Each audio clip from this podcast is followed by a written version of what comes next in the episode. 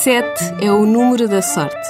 A sorte de ter sete dos melhores chefes portugueses a representar a cidade de Lisboa e o país num dos mais importantes festivais de cozinha europeus.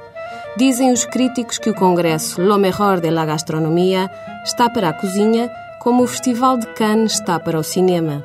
Até dia 27 de novembro teve lugar a décima edição desse festival em San Sebastián, no País Basco Espanhol. Dia 26 de novembro, o jantar oficial fez-se com sotaque e gosto português.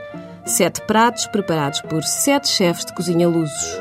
O começo foi marcado por um amuse-bouche de gambas de Cascais e leite de pinhões de Alcácer do Sal, preparado por José Avilés do restaurante Tavares. O final esteve a cargo de uma maçã especial de Henrique Sá Pessoa, ex-chefe do restaurante Panorama, que se prepara para abrir um restaurante em nome próprio, também em Lisboa.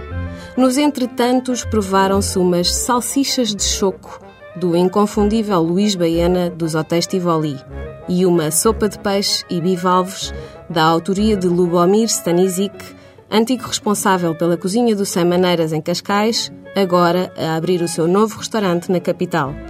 Bertílio Gomes do Vírgula Fausto Airoli dos restaurantes do Casino Lisboa e Vítor Sobral do Terreiro do Passo conceberam cherne dos Açores, pregado com charém e cozido de grão com borrego, respectivamente. Durante o jantar para mais de 80 pessoas, falou-se português e espanhol. Falou-se da cozinha atlântica de Lisboa, dos restaurantes de Lisboa, dos chefes que trabalham em Lisboa. Falou-se em Portugal, comeu-se bem e em português. Para comprovar é fácil, é só ficar por Lisboa e experimentar estes magníficos sete.